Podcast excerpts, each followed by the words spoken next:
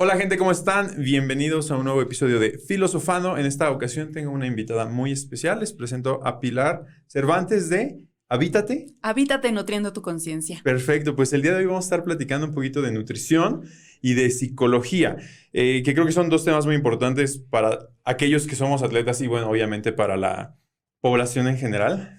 Em, pero, ¿por qué no mejor nos cuentas primero tú, Pili? Gracias, sí. ¿De qué se trata tu proyecto? Un poquito tu formación primero y, este, y de ahí vamos platicando el resto. Sí, claro. Muchísimas gracias. Gracias a todos por la invitación, sobre todo a ti por la promoción de estos temas tan importantes que apenas están tomando mucha fuerza, ¿eh? Pero creo que es importante hacer conciencia hasta donde lleguemos, ¿no? Con las personas que nos tengan que escuchar y si a alguien le mueve esto, pues yo estoy muy contenta.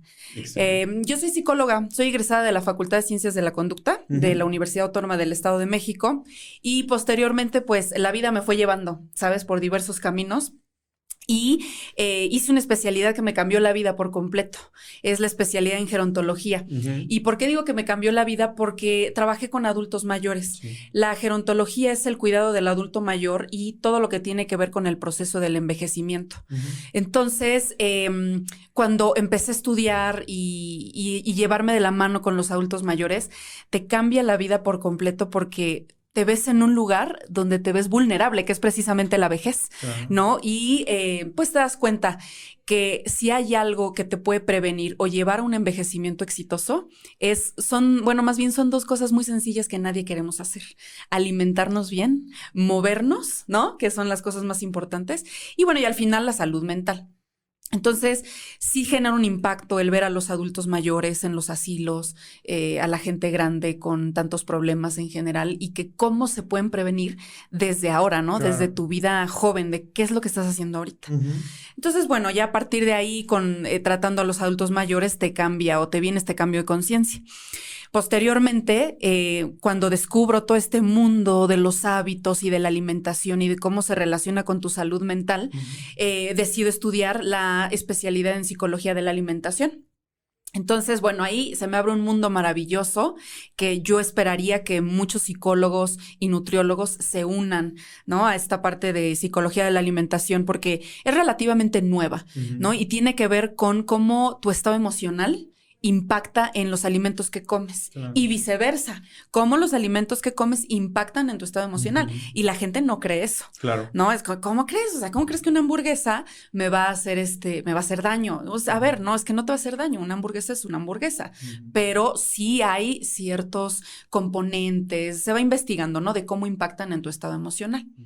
Y posteriormente eh, hice otra especialidad que tiene que ver con la psicoterapia y la intervención en los eh, adultos con obesidad, ¿no? En psicoterapia de la obesidad. Y es también otro mundo maravilloso tratar con personas con obesidad, pero a nivel psicológico. ¿Qué pasa con las personas con obesidad a nivel psicológico? ¿Qué piensan? ¿Cómo piensan em, desde todos los aspectos, ¿no? Emocionalmente, su vida, las relaciones. Entonces, es un mundo muy, muy interesante. ¿Y qué hace falta? ¿Qué hace falta que, bueno, hacemos muchos, mucha falta a los profesionales en esta intervención, ¿no?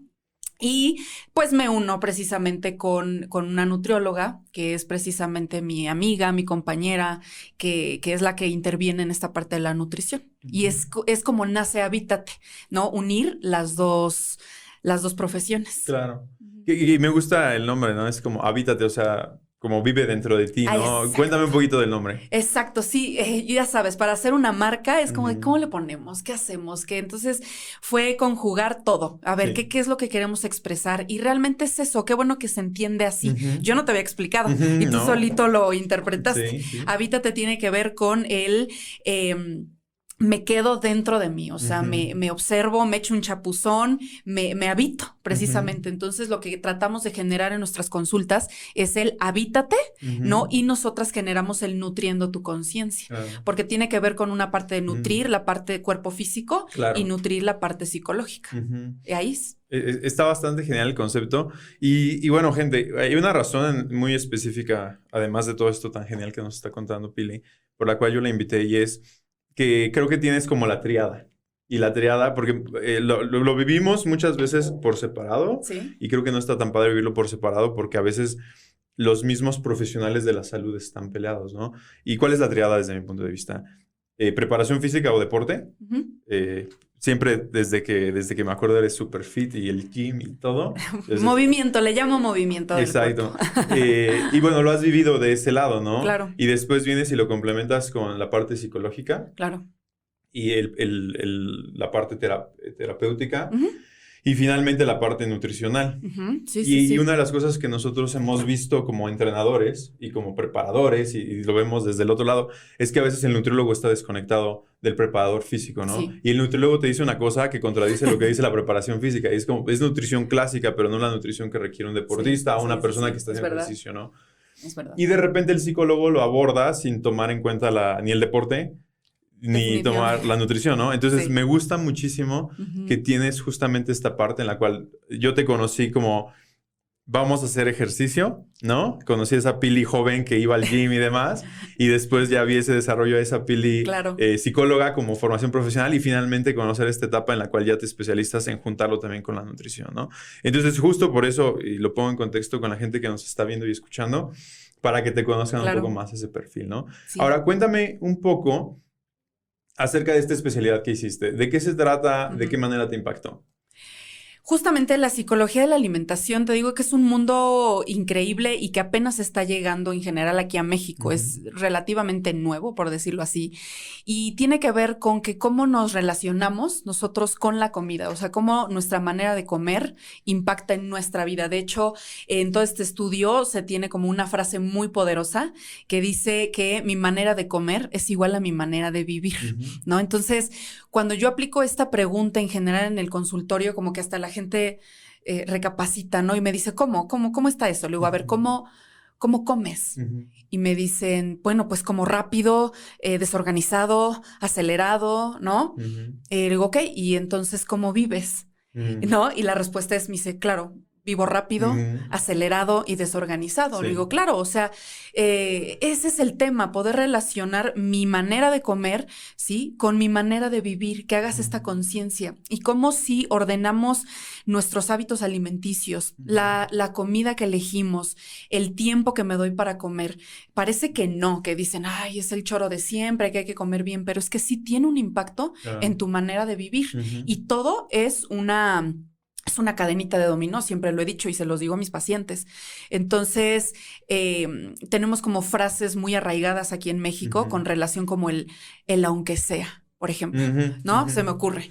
Todas las mamás en general de México y del mundo te dicen, aunque sea, llévate un plátano, ¿no? Aunque sea, cómete un sándwich, aunque sea, comer con, por aunque sea, yo a mis pacientes les digo, prohibido porque comer por aunque sea significa comer desorganizado, comer cualquier cosa, ¿no? Y esto sí se relaciona directamente con el amor propio, con el autocuidado, con tu autoconcepto, cómo te cuidas, ¿no? Cómo llevas tu vida y este, pues sí, esta percepción de ti y todos los cuidados. Entonces, sí hay relación, todo es una cadenita de dominio. Entonces, eso estudiamos en la especialidad y, por supuesto, otras técnicas, estrategias e intervención para este, atender a los pacientes desde esta perspectiva y desde este enfoque.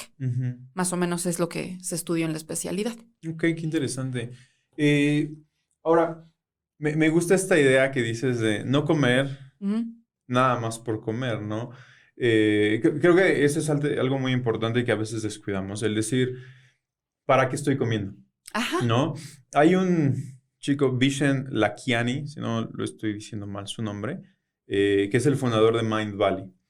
Eh, y justamente ellos se convirtió en el canal más grande en crecimiento en YouTube en mindfulness, awareness, todo este tipo de cuestiones como medio alternativas. Sí, sí, sí. Pero él justamente hablaba de... Hay, hay veces, yo, yo tengo que comer porque tengo que comer, o sea, necesito nutrición. Eso es el primer motivo por el cual como. Después como por convivencia. Sí quiero tener una comida con mi familia, ¿no? El 24 de diciembre, que creo que es válido, ¿no? Ahorita me dirás tú qué opinas, ¿no? Y finalmente, este, como por disfrute. Claro. Y él dice, yo todos los días como por necesidad, entonces mi comida es como muy específica. Llevo una dieta de, estos son mis nutrientes. Sí. Y cuando como por disfrute es porque se me antojó claro. y, tengo la oportunidad. Y, y, esto es algo que, me gustaría mucho tocar contigo, es, em, ¿qué opinas de las dietas? Sobre todo este de, voy a restringir todo, ¿no? Porque creo que es la parte más difícil de una dieta, porque dices, no puedo comer esto, no puedo comer esto. Y, entonces, ¿no? Eh, hay un meme que decía, eh, hoy empezamos la dieta.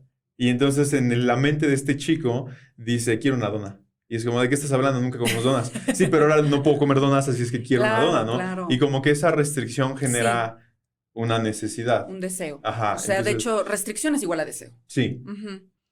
¿Qué pienso de las dietas? Sí, exactamente. Híjole, la verdad es que sí es un tema complejo ahora en estos tiempos. ¿eh? En general, una dieta es un plan alimenticio, ¿sabes? Pero a lo largo del tiempo sí se ha entendido que la dieta es esta restricción, es este no como ciertas cosas, pero normalmente las dietas están enfocadas a bajar de peso. ¿Estás de acuerdo? Como a bajar de peso, como a verme mejor. Entonces, mira, al final creo que una dieta simplemente es como la estructura de los alimentos que necesitas comer, ¿no? Ya que la sociedad y demás ha ido como tergiversando un poco que si la dieta detox, que si keto, que si todas estas cosas que ayudan a la gente a bajar de peso es una cosa creo que ahorita hay un movimiento eh, social que se llama eh, la cultura de las dietas, o sea, di no a la cultura de las dietas. Y creo que es algo importante porque sí se enlaza con movimientos como el body positive, se enlaza con movimientos como este aceptar al cuerpo, ¿sabes? Entonces es, es, importante entender qué es una dieta, para empezar, ¿no? No verlo desde la restricción, porque todas las restricciones van a ser igual a deseo. Entonces, incluso nosotros en el consultorio eh, les decimos a los pacientes, mira, ¿sabes qué? Ni siquiera te sientas en dieta. Lo que tenemos que hacer es enseñarte a comer, ¿sabes? O sea, pero eh, lo que sí trabajamos mucho es que nos tenemos que acercar al profesional, porque en general em, los, los, las personas, los seres humanos, lo que hacen es minimizar a la profesión. Y entonces dice, no, yo no voy a ir al nutriólogo. ¿Por qué? Porque ya sé qué es lo que va a hacer el nutriólogo. Me va a quitar el pan, me va a quitar la tortilla, ¿no? Entonces, ¿para qué voy? Si ya sé que lo que tengo que hacer es quitarme eso y bajar de peso. O no voy al psicólogo porque ya sé qué es lo que me va a decir, ¿no? O además, el psicólogo, ir al psicólogo es signo de debilidad, mm. ¿no? De, no, yo puedo con mi vida, yo puedo manejar las cosas solo. Pero en realidad, eh, estas dos profesiones nos ayudan a encontrar un balance, ¿no? Entre lo, lo comercial, ¿no? Los retos de 21 días que estoy súper en contra, este, la dieta detox, keto. Yo, la verdad, como psicóloga, a nivel eh, psicológico, no tiene ninguna... Eh, ningún impacto positivo, honestamente, más que el de bajar de peso e incluso, peor aún, despertar algún trastorno en la conducta alimentaria en una persona si el nutriólogo no sabe llevar estas cosas. Es muy complicado. Entonces, sí, como psicóloga, no, no estoy a favor de estos, estas dietas tan restrictivas. Entonces, es mejor eh, enseñar a comer a la gente, ¿no? Sí, diríamos generar un estilo de vida. Exacto. No, empezar a restringir, ¿no? Eh, es, lo mismo que un plan de entrenamiento, que mucha gente lo que dices, ¿no? minimizamos al psicólogo, minimizamos al nutriólogo y minimizamos a los entrenadores y el decir, no, yo, vi en YouTube o yo vi una, la rutina que está haciendo Chris Hemsworth para hacer Thor y verse así, y ahí es como, híjole, es, muchísimo más complicado que eso. Y creo que debemos tener cuidado con una cosa eh, y es, no sabemos lo que no sabemos. No, es, es, bien importante. hay ciertas cosas, digo, yo lo abordo una vez más como preparador físico, como entrenador, como atleta. Hay cosas de psicología que yo no sé y yo no sé que no las sé. Es, este espectro desconocido en la oscuridad que yo no puedo ver, ¿no? igual en la nutrición, la gente que no ha estudiado, que no se ha preparado, no es tan sencillo como solo dejo de comer tortillas, ¿no? Porque incluso una, buena estructura alimenticia dice, pues come tortillas, o sea, no es que las dejes de comer, ¿no? No, no es deja el refresco, ¿no? Este, no está de más que de vez en cuando tomes un refresco, es en qué medida, en qué proporción, en, eh, en qué hábitos lo estás haciendo. Entonces creo que se trata más de eso, no sé si estás de acuerdo, ¿no? En crear un estilo de vida. Claro que seguir una dieta restrictiva por un mes y luego, por eso el rebote, ¿no? No es que la dieta haya fallado, es que aquí no hubo ningún cambio, solo fue restringirnos. Claro. Y mira, la verdad es que sí, eh, es crear un estilo de vida, o sea, definitivamente. Yo ahí, luego en las comidas familiares me dicen, ah, es que estás a dieta. Luego, pues es que no. Simplemente son alimentos que elijo ya no comer. Aunque sí te voy a decir que eh, sí es un tema también de privilegio, ¿eh? Porque en general en México eh, sí hay mucha diferencia socioeconómica. Entonces, eh, mucha gente es como de, ay, es que porque la gente no come pollo, pues porque no le alcanza, ¿no? Entonces, sí es un poco complicado hablar de imponer o de trabajar este estilo de vida eh, en general para muchos pacientes porque implica eh, ingerir a lo mejor alimentos. Pero ese es el punto. Hay muchos nutriólogos que te llevan a comer muchos eh, productos que son muy difíciles de conseguir, son caros. Entonces, la idea es que al menos con, con Patty, eh, que es con la, con la nutrióloga que trabajo, simplemente te da una lista, ¿sí? Y las porciones y tú eliges primero que se te antoja, porque hay que conectar con la, la, saciedad. Si quieres, ahorita hablamos un poco de eso, pero uno de los primeros pasos para conectar con tu saciedad es comer lo que se te antoja.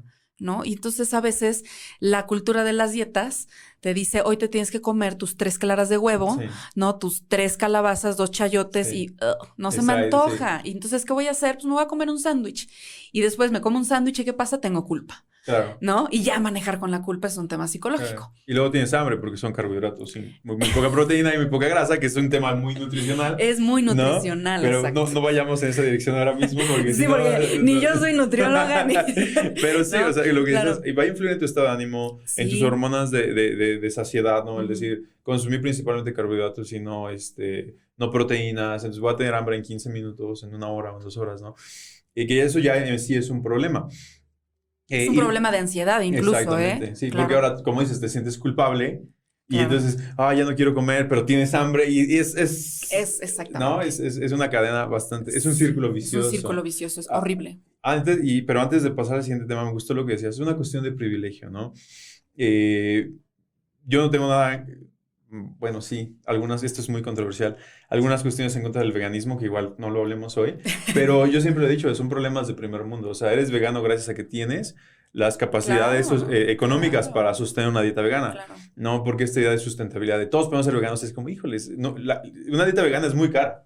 Eh, y es incluso más cara que una dieta carnívora, ¿no? Y, y, muchas veces nos falta esa empatía, pienso yo, de decir, tú tienes ese privilegio para hacer una dieta vegana que una persona normalmente sí. no, no puede seguir, ¿no?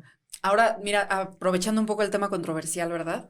También eh, el tema con la obesidad, por ejemplo, a nivel psicológico, impacta porque puedes también. O sea, me refiero a que la gula, ¿no? Las personas que son altamente golosas y todo, eh, sí es un tema de privilegio, porque una persona golosa, una persona con gula que come, es una persona que puede. Es una persona que puede comprar más alimentos, que tiene en el refri que, y puede comer y comer y comer y comer. Una persona que obviamente no tiene dinero y que tiene desnutrición, bueno, esos son otros factores también, pero este, la obesidad eh, en algunos factores psicológicos, no en todo, pero sí se relaciona con eh, el poder, reafirmar mi poder en la comida, ¿no? Porque como la comida no me dice que no, entonces puedo. Entonces, bueno, son cosas que se tienen que ir analizando ahí con, con el paciente. Claro, qué interesante.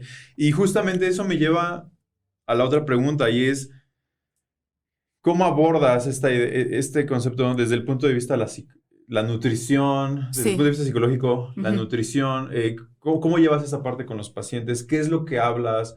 Este, cuéntame un poco más de esa parte porque me parece muy interesante y no termino de ver cómo lo, cómo, cómo lo No es un proceso sencillo. O sea, eh, depende mucho del paciente, por supuesto. O sea, cada, cada persona es un mundo, dicen el dicho tan famoso, cada persona es un mundo. Pero em, para eso estamos las dos. Patillo, ¿no? Que es la nutrióloga y, psicología, que, es, que lo llevo yo. Entonces, eh, tenemos una dinámica donde el paciente a lo mejor ve primero a Pati y luego me sube a ver. Estamos las dos en el, en el, mismo consultorio. O al revés, primero me ve a mí y luego ve a Pati.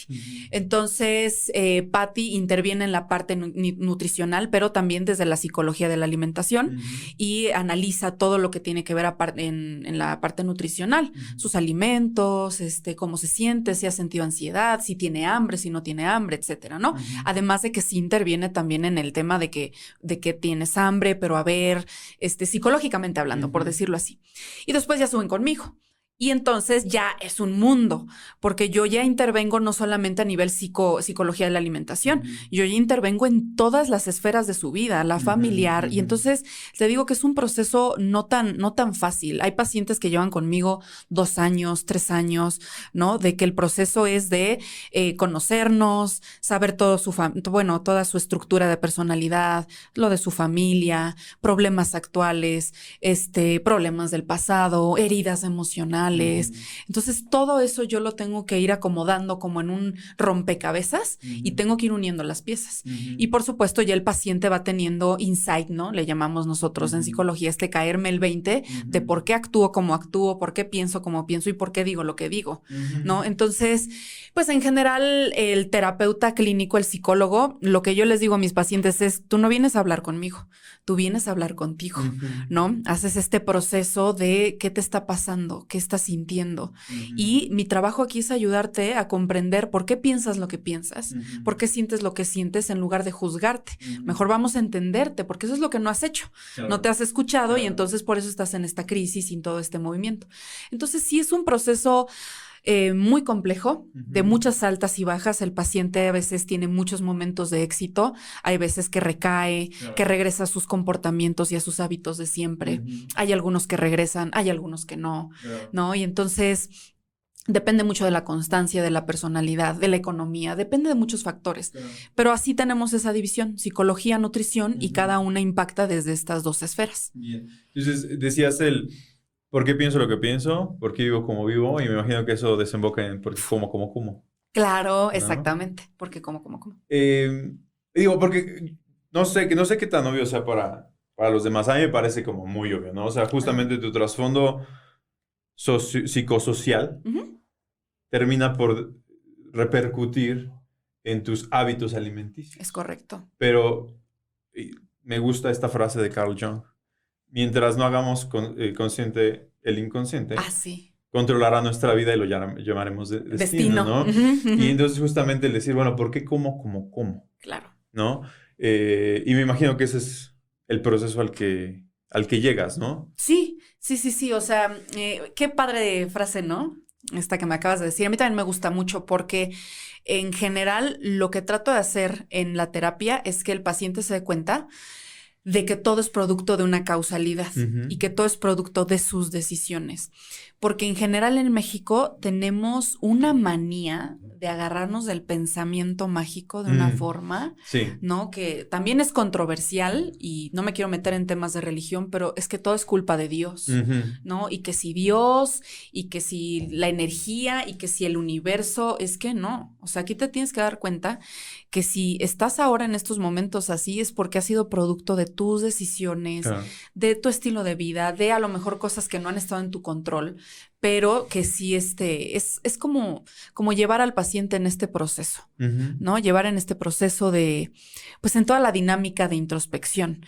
Entonces, no es fácil, no es fácil porque el paciente tiene que darse como de topes en muchas cosas. Y cómo llegamos hasta el punto de cómo, cómo, ¿no? Sí, claro. Pues es precisamente para que se apegue a su, al cambio de vida. Yo siempre estoy ahí para recordarle, tú aquí me dijiste que tenías un objetivo y el objetivo es, ¿no? Es sentirte bien contigo. O sea, aquí no estamos hablando del peso. No estamos hablando de que quieres bajar 20, 15 kilos, no. Tú te quieres sentir bien, tú te quieres mover, ¿no? Tú quieres amar a tu cuerpo, tú quieres verte al espejo y disfrutarte, ¿no? Tú quieres sentirte seguro, segura. Entonces, ese es el objetivo. Entonces, ya el peso es una cosa terciaria, secundaria, ¿no? Claro. Eso, eso está bien interesante, ¿no? Porque eh, hay aquí esta dicotomía y fue, fue una cuestión que hablamos en algún otro podcast que era motivación contra disciplina. Mm, Porque generalmente, y, por ahí este, tengo una, un escrito y, en el cual hablo de, cómo lograr objetivos y demás. Y cómo la gente siempre empieza el año muy motivada y vamos al gym. ya se acabó el Guadalupe Reyes y entonces ahora sí voy a empezar a hacer dieta. Eh, y obviamente dura 15 días y después lo deja, ¿no? Y es porque la motivación se muere. Claro. Eh, y, y en algunas cuestiones que hemos platicado antes también es la motivación dura un poco y después tienes que generar disciplina. Pero también necesitas encontrar esos momentos de motivación, motivación intrínseca y motivación extrínseca, ¿no? Y creo que en esa parte tener a alguien que te dé el seguimiento, el entrenador, el nutriólogo, el psicólogo, y si puedes tener una red de apoyo mucho más grande, pues mucho mejor, ¿no? Em, ¿Cómo manejar esta parte de la motivación desde el punto de vista de lo que tú llevas, nutrición y psicología de la mano? ¿Cómo, cómo generar esa parte para mantener motivado al, paciente. Sí. Bueno, primero hablar con la verdad y decirle la verdad. Aquí voy a retomar lo de los 21 días de retos, ¿no? Este, hasta me da coraje. me enojo. me enojo con estos retos de 21 días, ¿no? En, 21 días baja de peso, mm. ¿no? Dieta, no sé qué rayos. La dieta, no sé qué. Me da coraje porque es una mentira total. Es una mentira por completo porque normalmente un hábito es mentira eso de que se desarrolla en 21 días. Eh, y está muy Em, como muy popular, ¿no? Esa idea muy arraigada de que en 21 días se crea un hábito. Es que no es cierto. Mm. Sí, si tú sabes la historia de cómo surgió eso, mm. te vas a dar cuenta que no, o sea, es una mentira que los 21 días no son para formar un hábito. Más o menos un hábito sí se establece que se, em, que se forma a partir de los tres meses hasta los 365 días. Entonces, pero con una repetición y constancia. Entonces, lo primero es hablar con el paciente de lo que es la motivación y del esfuerzo, ¿no? Entonces, eh, se le dice, mira, aquí por lo menos hay que estar un ratito. No vamos a hacer 21 días de reto ni nada. O sea, aquí lo que necesito es hablarte con la verdad, cómo funcionan las cosas y hacer lo que la mayor parte de la gente no quiere hacer, que es esforzarse. Claro. Porque mm, ahí retomo lo que dijiste del autor hace ratito, el tema de disfrutar, ¿sabes? Creo que estamos en la cultura del disfrute, ¿sí? La cultura del disfrute tiene que ver con que todo lo tenemos que disfrutar, ¿no? Tienes que disfrutar tu familia, disfrutar lo que estudias, todo es disfrutar, disfrutar. Entonces es una presión social que tienes que disfrutar y disfrutar. Y si no estoy disfrutando, entonces ¿qué? ¿No? Como esta también filosofía muy, muy difícil de tienes que ser feliz, ¿no? Tú, vienes a este mundo a ser feliz, qué presión. Y si un día no estoy feliz, y si, ¿no? Tienes ser feliz, ¿no? Para, porque para empezar, ah, ya tienes un gran problema de definir qué es felicidad, ¿no? Entonces ya ahí estás generando... Ya, ya es meternos en otro boleto, ¿no? No, pero finalmente digo que es, es un gran problema porque dices, bueno, hay que ser feliz y entonces como no tengo idea, entonces ahora estoy frustrado porque no lo logro. Claro. Claro. O imagínate, eh, tengo un día súper frustrante, que choqué, todo me salió mal y entonces, pero tengo que ser feliz aún así. Claro que no. Mm. ¿Sabes? Es, una filosofía muy peligrosa, al igual de la cultura del disfrute. No todo se tiene que disfrutar. Entonces, sí estamos como en esta presión de que todo se tiene que disfrutar. Y como todo lo tengo que disfrutar, entonces me alejo del dolor, ¿no? Y la, tenemos que entender que la vida es el, más bien el dolor es parte de la vida. Claro. Es necesario, lo necesitamos, ese equilibrio. Entonces, ¿qué es lo que sucede? Que entonces las personas se desconectan de la motivación porque eligen la comodidad, ¿no? Entonces, ¿qué es más fácil? Llegar a tu casa, aplastarte dos horas en Netflix y comer lo que sea porque, porque tienes que disfrutar tu vida, ¿no? Y no es así. Entonces, es hablar con el paciente de estas cosas eh, reales. ¿No? Hablar de, hablarles con la verdad y desde la realidad. Entonces, a ver, o sea, necesito tu esfuerzo. Necesito, aquí no es de motívate y échale ganas, ¿no? O sea, va a haber días muy malos, días que a lo mejor también vas a estar harta, no nos quieres ver, pero para eso vamos a estar nosotros, sosteniéndote, ¿no? Por eso es que también, tanto Patti como yo, tratamos de ir caminando también sobre este estilo de vida que sabemos que no es fácil, ¿sabes? Pero es eso, es explicarles a los pacientes qué es la motivación. Sí, y es, todas un buen de cosas que a mí me encantan y es que está padrísimo y justamente por eso te, teníamos tanto tiempo tratando de tenerte en el podcast. Pero, a ver, voy a tratar de recapitular un par, ¿no? Número uno, no todo en la vida es disfrute. no, Y, y, es una batalla que hemos tenido por unos dos mil años, nihilismo, nihilismo por un lado, el decir, pues solo vivimos una vez y vamos a disfrutar la vida, eh, que yo creo que el disfrute es válido. Pero por el otro lado es no huir, que es lo que hace el nihilista, ¿no? Dice, voy a disfrutar y huyo del, sufrimiento porque no quiero enfrentarlo, que creo que como dijiste es terrible. Y por el otro lado, por ahí, episodios 10 y 11, estoicismo, el decir, sufro y ese sufrimiento es necesario y puedo enfocarlo. Claro. Y es algo que como entrenador siempre he visto, ¿no? O sea, si quieres ser más fuerte, necesitas ponerte bajo una presión y no lo vas a disfrutar y te va a doler, pero eso te va a hacer más fuerte. Claro. Y es justamente donde entra lo que, lo que te preguntaba al inicio, creo yo. Llegas motivado porque quieres bajar de peso, porque quieres ser más fuerte, porque te quieres sentir mejor, pero eso se va. Y es donde entra la disciplina. Y es donde entran los hábitos. Y decía George St. Pierre, que es uno de los grandes campeones de la UFC, logras más el día que no te sientes bien en el gimnasio que el día que llegas más motivado. Porque normalmente llegas motivado uno de cada cinco. Sí.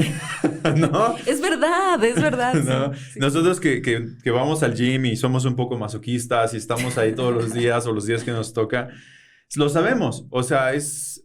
No quiero venir, no, no lo quiero hacer hoy, mamá, este, no quiero ir a la escuela, pero tú eres el maestro y es como, es verdad, ¿no? Y tienes que hacer ese sacrificio eh, y presentarte y entonces generas el hábito.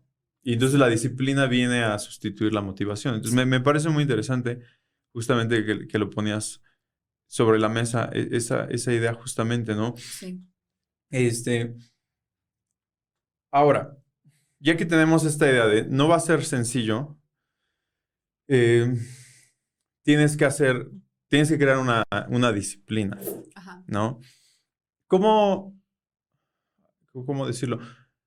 ¿Cómo convencer al paciente. ¿No? Porque eso lo, vivimos de todas las partes, ¿no? del entrenador, del psicólogo. ¿Cómo convencerlo de que, una, no va a ser fácil, de que no lo va a tener de inmediato, y dos, que se genere esa disciplina? Ay. La pregunta de, del hilo rojo, ¿no? del millón. Mira, eh, creo que hay muchas estrategias, porque, bueno, para empezar, yo a algunos pacientes sí les cambio la palabra disciplina, mm. porque esa palabra de disciplina, ¿no? A lo mejor para algunos es muy conveniente, nos gusta, como que nos conecta con algo que nos gusta de nosotros mismos, pero a muchos pacientes, ¿no? Imagínate una persona con 150, 130 kilos, ¿no? Mm. ¿Cuánta gente no le ha dicho disciplina, mm. disciplina, ¿no? Entonces, ya hasta se sienten mal de escucharla. Entonces, por ejemplo, podemos cambiar algunas estrategias como decirle, mira, ¿sabes qué? No le digas disciplina. Porque hasta me han dicho, es que la odio, o sea, odio esa palabra. Mm.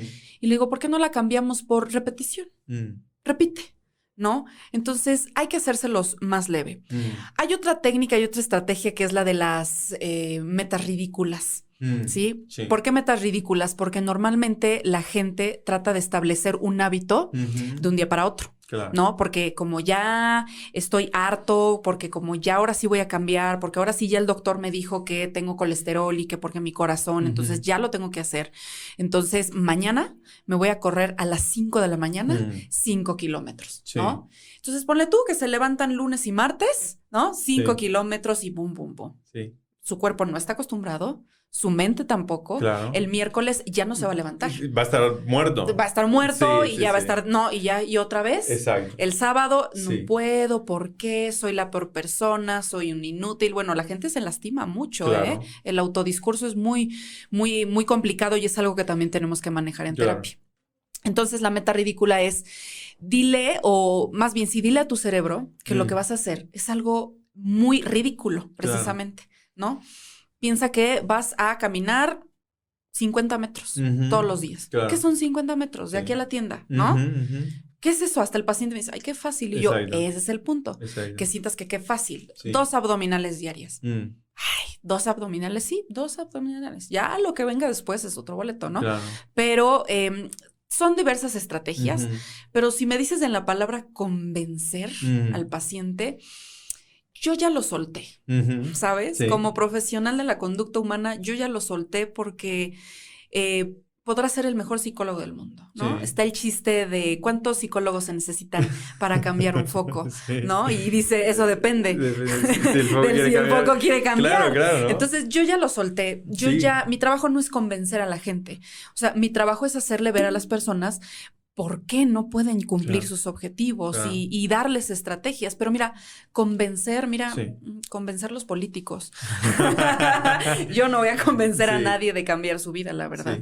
Creo, que eso es un dato bien importante y lo platicaba apenas con un alumno, tuvimos una plática acerca de cómo se sentía en este momento y algunas cuestiones. Y justamente le decía yo eso, o sea, nos cuesta a veces en nuestro proceso y en nuestro ego y en nuestro desarrollo decir, no, es que yo puedo, ¿no? Claro. Pero creo que llega un momento en el que, y, si son entrenadores o algún otro especialista de la salud, creo que tienen que entenderlo. A veces no somos nosotros. De hecho, creo que casi siempre no somos nosotros, ¿no? Es Correcto. el otro lado, es hasta dónde quieres llegar. O sea, si yo te voy a dar las herramientas, vamos a ser un facilitador, esa palabra que se volvió tan famosa, tan popular en los últimos años. Eres, eres un facilitador del conocimiento o del proceso o de lo que quieras, ¿no? y es la decisión de la otra persona. Y obviamente, como dices, darle herramientas, y me gusta mucho cómo lo pones, ¿no? Metas ridículas. Eh, un- uno de los grandes Imagineerings de Disney justamente explicaba Sí. el tener metas ocultas. Ok. Él, él decía, es muy similar al concepto que estás poniendo, es decir, sí. eh, vamos a jugar un juego, vamos a jugar fútbol americano.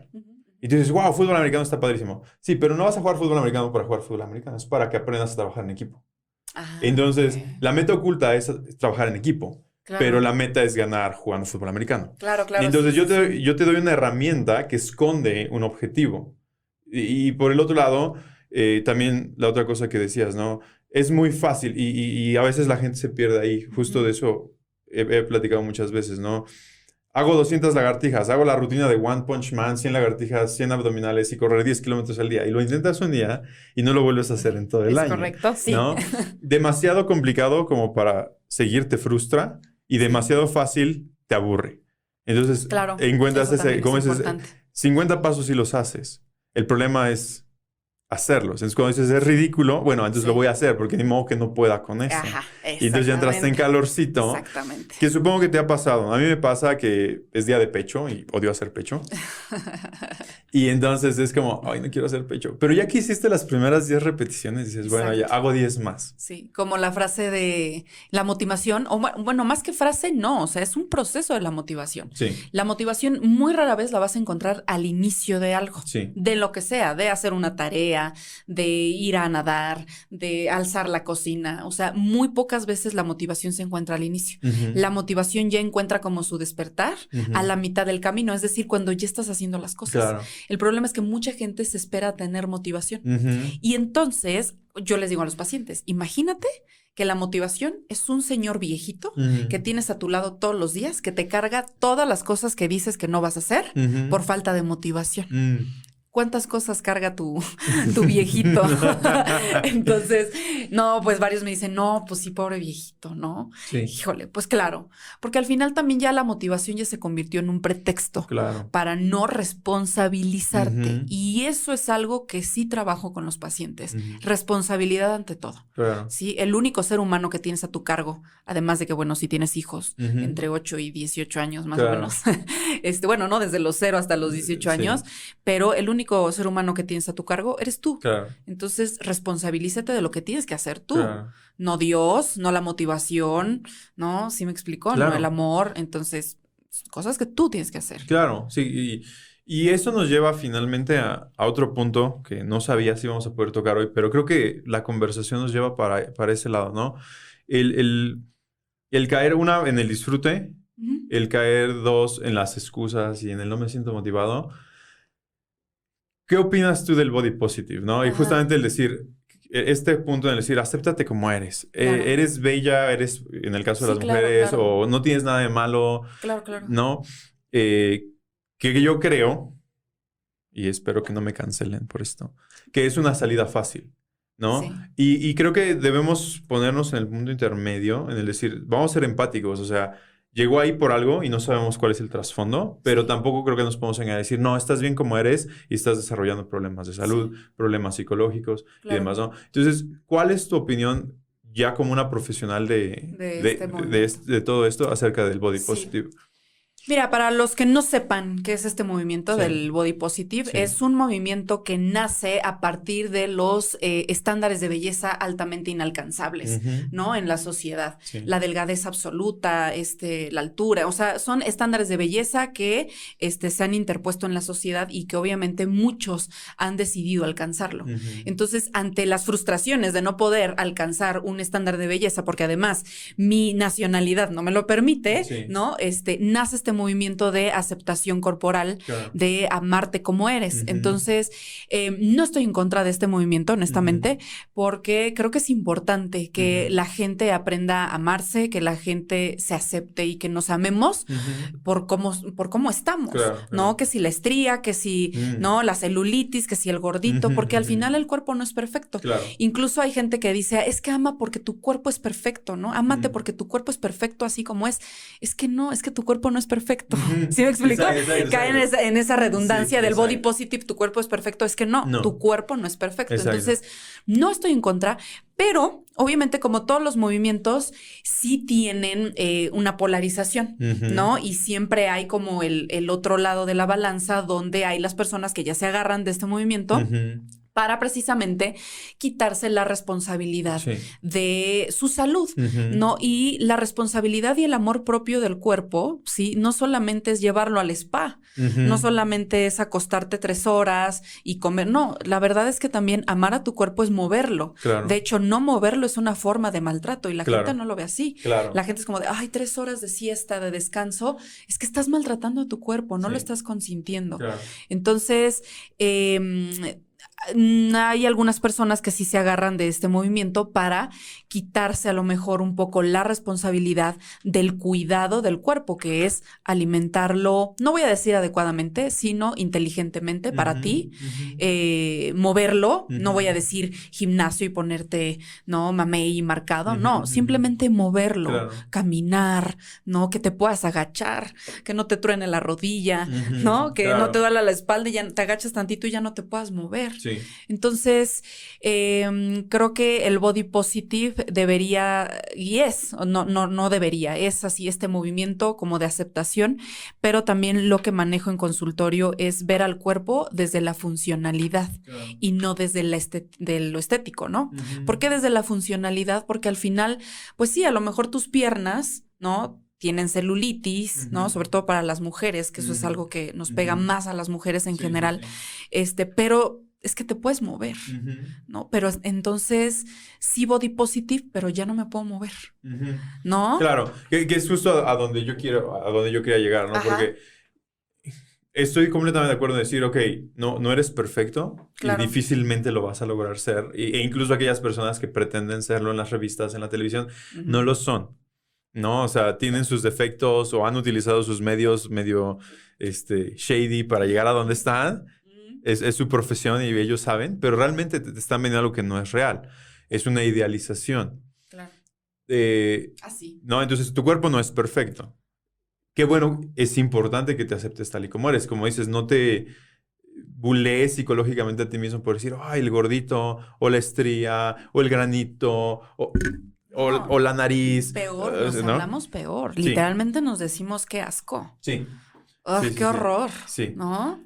Y, pero justo es decir, ok, acéptate. Pero, y esto es algo que, yo veo mucho, es como no estás en tu mejor versión, o sea, puedes mejorarla. Y como dices, es también body positive comer adecuadamente. Claro. Es también ser body positive entrenar. Como dices, a lo mejor a ti no te interesa ser un atleta, a lo mejor a ti no te interesa verte muy marcado, a lo mejor, pero sí darle eh, esas herramientas a tu cuerpo para los siguientes 50 años que además es como una inversión a largo plazo, ¿no? Claro. Eh, la gratificación inmediata contra el premio mayor, vamos a decirle así, ¿no? Puedes sentirte muy bien ahora, decir, ah, soy body positive, entonces me voy a comer mis golosinas favoritas, por no poner algo en específico. Claro. Eh, o puedes decir, a ver, hoy le meto cinco sentadillas a mi cuerpo porque en 10 años quiero ser capaz de levantarme de la silla. Exacto. Tiene que ver más con el proceso del envejecimiento exitoso. Mira, es que hay un, hay un meme que a mí me encanta.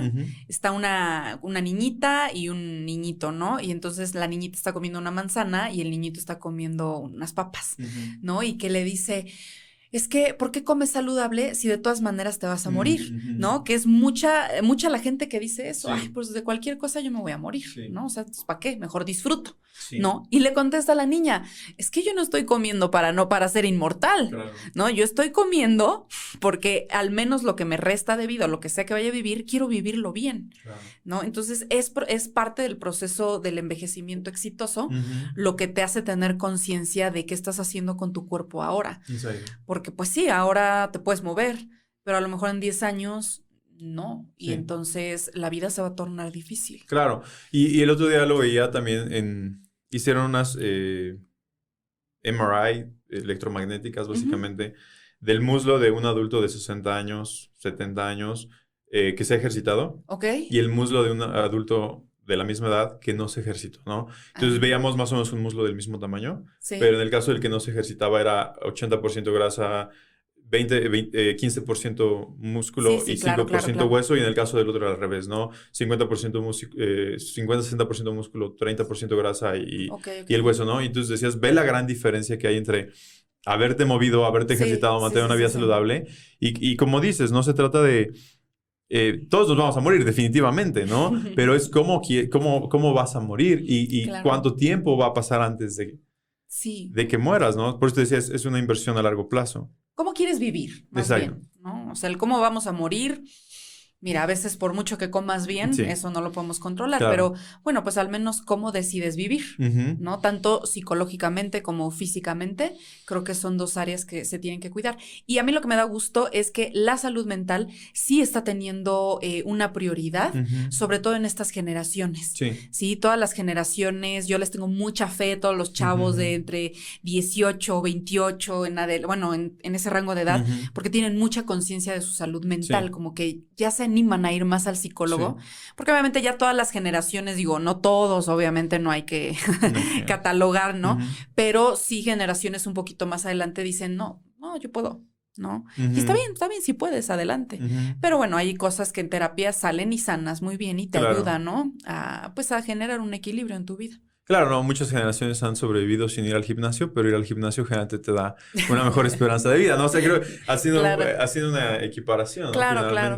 Movimiento. Exactamente. Ahora, y me gustaría cerrar con esto porque creo que tenemos muchísimas cosas para hablar. Sí, ¿verdad? Es que es un este, tema extenso, maravilloso y que se pueden sacar un chorro de, de raíces y raíces, sí, Y no tenemos muchas ramas a las cuales movernos. Sí, claro. Pero tampoco queremos que esto se alargue por cuatro horas, que se podría y con mucho gusto lo haríamos. Eh, pero probablemente tengamos un segundo episodio contigo. Gracias, sí. Eh, ¿Cómo generas una estrategia sustentable? Vamos a suponer, y, y, quizás esto un poquito irresponsable, pero vamos a ver. Ok, a ver, a ver. No, en el sentido de, nos están escuchando en casa. Sí dicen, a lo mejor no voy a ir al psicólogo, a lo mejor no voy a ir al nutriólogo, a lo mejor no vas a ir con un entrenador, por favor háganlo. Pero vamos a suponer que no. Claro. ¿No? Porque no se puede. Eh, sí, por muchas razones. Eh, ¿Cómo generas una estrategia con un paciente, con una persona? ¿Qué le sugieres para decir, a ver, yo voy a empezar, yo quiero empezar a generar una, una vida más saludable, psicológica, en nutrición, en entrenamiento? No quiero caer en un discurso negativo, no quiero caer en una dieta restrictiva, aún quiero disfrutar ciertas cosas, ¿no? son tus no negociables, ¿no? Es como yo no puedo eliminar el pastel de mi vida y es como deberías, o sea, si eres fan del pan, sigue haciéndolo, ¿no?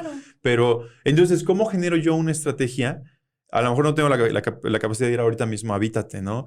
y platicar contigo. ¿Cómo empiezo a generar una estrategia donde yo, yo pueda ser sustentable? O sea, que de verdad no la voy a dejar en 15 días, que no me voy a sentir mal conmigo mismo. ¿Cuáles serían como esos tips, esos puntos clave que le podrías dar a la gente que nos está escuchando para empezar a hacer ese cambio y que sea sostenible y que ellos puedan decir, ok, empiezo a ver resultados porque el discurso conmigo mismo empezó a cambiar? Ok.